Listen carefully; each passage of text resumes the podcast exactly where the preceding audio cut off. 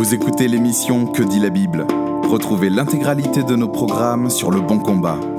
www.leboncombat.fr Bonjour et bienvenue sur Que dit la Bible, c'est l'émission hebdomadaire du blog Le Bon Combat. Et cette semaine nous répondons à une question de Morgane qui nous écrit de Suisse de La de Fonds via Facebook et qui nous cite le verset de Luc 16 23 à 25 Dans le séjour des morts, il leva les yeux et tandis qu'il était en proie au tourment, il vit de loin Abraham et Lazare dans son sein. Il s'écria Père Abraham, aie pitié de moi et envoie Lazare pour qu'il trempe le bout de son doigt dans l'eau et me rafraîchisse la langue, car je souffre cruellement dans cette flamme. Abraham répondit, Mon enfant, souviens-toi que tu as reçu tes biens pendant ta vie, et que Lazare a eu les maux pendant la sienne, et maintenant il est ici consolé, et toi tu souffres. Vous l'avez compris, il s'agit de l'histoire du riche et de Lazare, qui se trouve dans, dans Luc 16, versets 19 à 31, et la question de Morgane, c'est Je ne comprends rien. C'est quoi le sein d'Abraham? Pourquoi prier Abraham? Pourquoi Père Abraham? Pourquoi Lazare? Trois petits smileys qui pleurent, j'ai rien compris. Alors on va essayer de, répondre à la question de Morgane du mieux que l'on peut. Déjà, euh, il faudrait commencer par se poser la question de qu'est-ce que le terme, l'expression saint d'Abraham veut dire. Petite anecdote marrante, hein, quand j'ai commencé à lire la Bible, je n'avais aucun, aucun background dans, des études bibliques, quels qu'ils soient, aucun arrière-plan. Euh, je connaissais rien du tout au langage. Euh, il y avait des choses qui, qui, me percutaient dès que je les lisais. Par exemple, cette histoire de sonner de la trompette, euh, les pharisiens qui sonnent de la trompette quand ils font euh, l'aumône.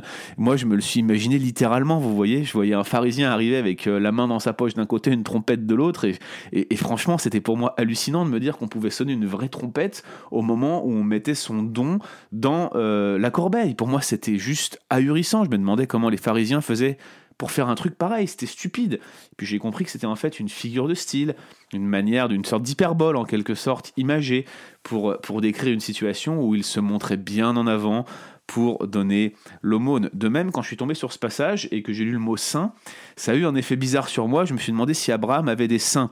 Ce n'est absolument pas ce qui est en jeu ici. Ici, l'idée, c'est d'être accepté dans l'intimité d'Abraham, d'être en lui, vous voyez, en son cœur, d'avoir cette proximité avec le Père des croyants. Alors certains font une proposition intéressante et en fait connectent l'idée d'être dans le sein d'Abraham à une sorte de banquet eschatologique, un banquet de la fin des temps, un petit peu sur le même mode que celui qu'on retrouve dans Ésaïe 25, celui où la mort est vaincue sur sept montagnes et vous avez ce festin de vin vieux, etc. etc. L'hypothèse est intéressante, euh, elle se tient, mais ce n'est pas vraiment important pour la question qu'on a ici. Alors la deuxième question qu'on se pose quand on arrive sur un tel texte, c'est finalement quel est le genre du texte? À quel genre de texte on a affaire en fait? Est-ce que c'est une parabole? Est-ce que c'est une image, une comparaison particulière? Ou est-ce que c'est même une histoire vraie? Alors, si c'est une parabole, il faut reconnaître qu'il y a une formule d'introduction, une formule de comparaison, il y a une morale à la fin, il y a une invitation pour imiter quelqu'un ou quelque chose, euh, il y a un caractère qui nous apparaît euh, assez étrange dans, dans la manière d'être formulé, il a l'air presque même fictif. Euh, bref, il y a beaucoup de choses qui ressemblent à une vraie parabole. Vous voyez, quelque chose qui, est dans le même style que toutes les paraboles. Maintenant, on a un nom qui est donné à un des protagonistes de la parabole. Je crois que c'est la seule fois où ça arrive dans le cadre d'une parabole. Je peux me tromper, mais il me semble que c'est la seule fois. Et surtout, dans cette parabole, on prête des paroles à Abraham. C'est-à-dire qu'on identifie un patriarche et on lui prête des paroles un petit peu sur le même mode que le font les, les écrits intertestamentaires. Alors, ça ressemble beaucoup à cela. En même temps, c'est très troublant de le retrouver dans un évangile. C'est la seule fois où on a affaire à ce genre d'histoire. Et dans tous les cas, que ce soit une parabole ou non, je pense qu'il faut qu'on note que le langage, il est particulièrement euh, imagé. Par exemple, il y, a, il y a une, une, forte emphase sur la notion de renversement. On voit à un moment donné que avant leur mort, le, le riche est en haut, il mène joyeuse et brillante vie, et Lazare vit à sa porte. Le riche a une porte, ce qui implique que qu'en fait il a une maison, Lazare n'a pas de maison, vit sous la porte du riche, il est malade, le, riche est joyeux et brillant, euh, Lazare a des ulcères, des chiens viennent lécher ses ulcères, donc on voit qu'il y a un vrai contraste, et ce contraste est complètement inversé dans la mort, c'est Lazare qui est porté par des anges, donc vers le haut, ça nous rappelle un peu l'ascension d'Enoch, l'ascension d'Élie, euh, et le riche, lui, il est enterré, vous voyez, il y a simplement la mention du fait qu'il part sous terre. Donc le riche, lui, il est en dessous, mais ensuite Lazare est, décrit au-dessus. Le riche peut interpeller Abraham. Euh, a priori, Abraham et Lazare peuvent voir la condition du riche.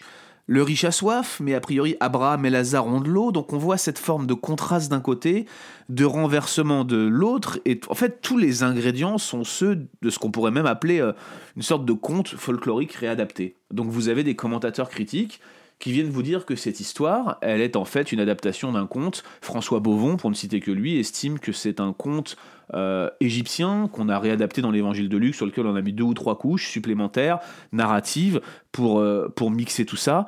Bien évidemment, ce n'est pas mon opinion, j'ai un, un, respect pour le texte biblique qui me pousse à croire qu'il est inhérent, que c'est une parabole que Jésus a réellement dite. Euh, c'est à mon avis ici, même si elle n'a pas de parallèle dans les autres évangiles synoptiques, les autres évangiles parallèles, c'est-à-dire Matthieu et, et, Marc, c'est à mon sens une parabole qui appartient à Jésus, c'est ma conviction personnelle, c'est mon présupposé. Alors, du coup, en ayant ces présupposés-là, pourquoi parler de, Saint d'Abraham dans, dans ce contexte-là? Eh bien, je pense qu'il faut y voir une réponse euh, dans l'histoire à cette série de contrastes. Tout d'abord, le contraste avec la situation de Lazare, avant sa mort. Le fait qu'il avait des ulcères, euh, le fait qu'il y avait des chiens qui venaient lécher ses ulcères, sa situation à la porte du riche, on voit bien que, que la mort pour Lazare a été une délivrance.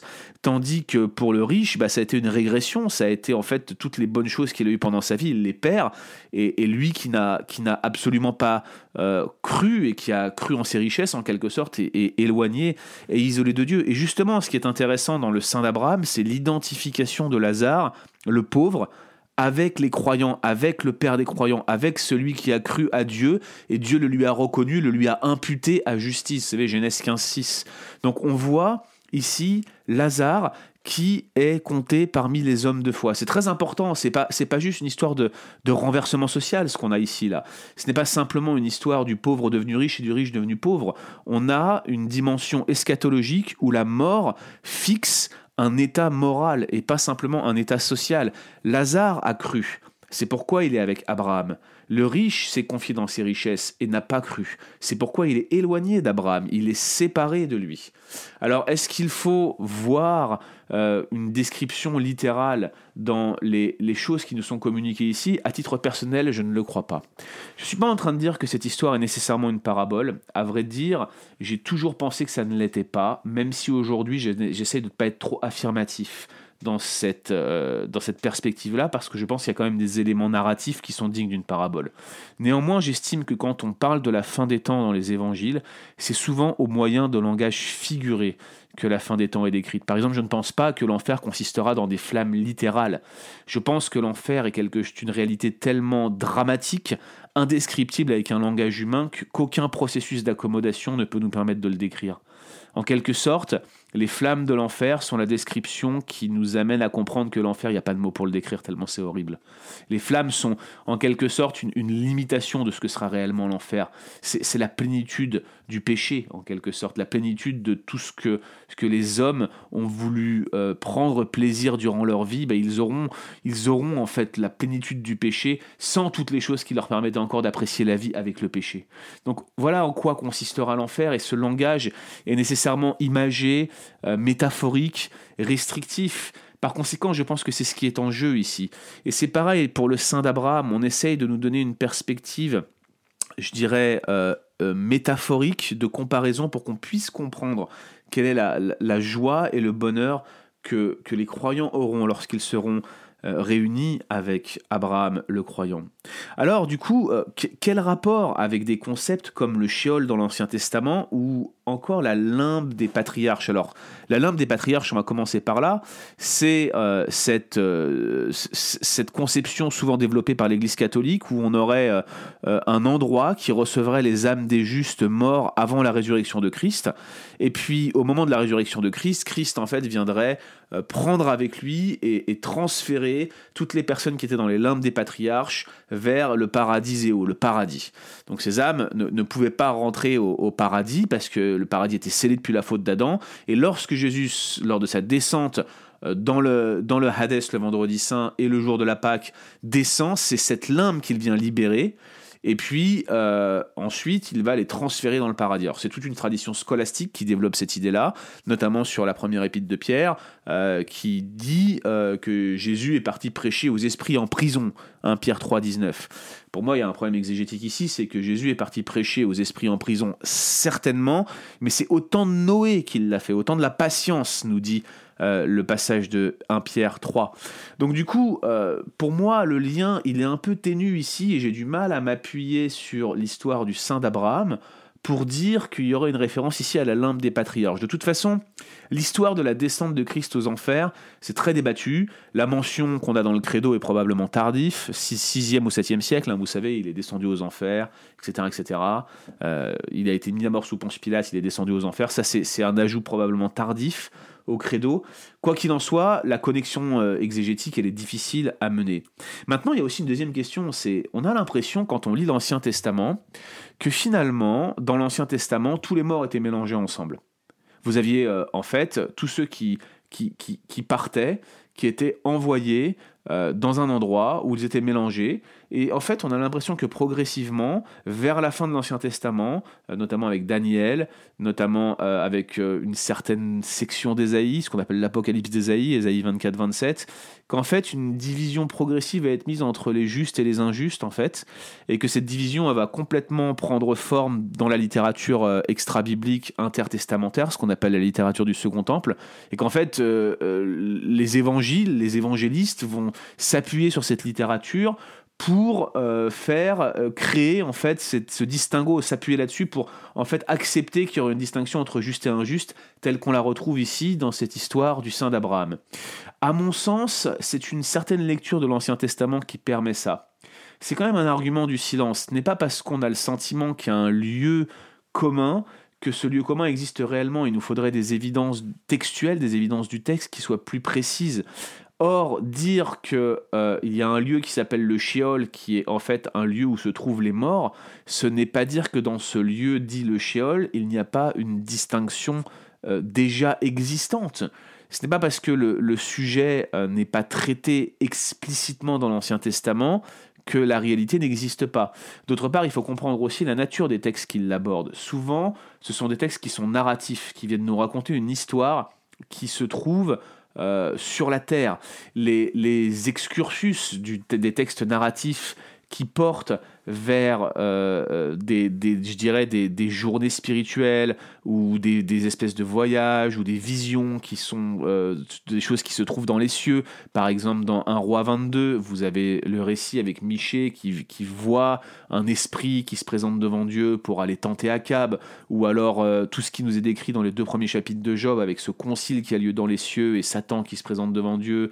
Toutes ces choses-là, en fait, sont extrêmement rares, surtout dans les sections narratives en fait, on commence à avoir un aperçu de ce qui se passe à la fin des temps dans les écrits prophétiques, qui, en tout cas, si on regarde le déroulement de, l'histoire de la révélation, hein, euh, tel que c'est décrit dans la Bible, si on l'accepte comme tel, comme viable, eh bien, ça, intervient plus tard, notamment lorsque les prophètes vont commencer à avoir des révélations plus mystiques, plus apocalyptiques, euh, qui, vont correspondre à, une certaine saison de la révélation. Donc je dirais que la clé, elle est probablement ici. Ce n'est pas que l'Ancien Testament ne fait pas le distinguo entre juste et injuste dans la mort, mais plutôt que la nature des textes ne se portait pas à ce type de révélation-là.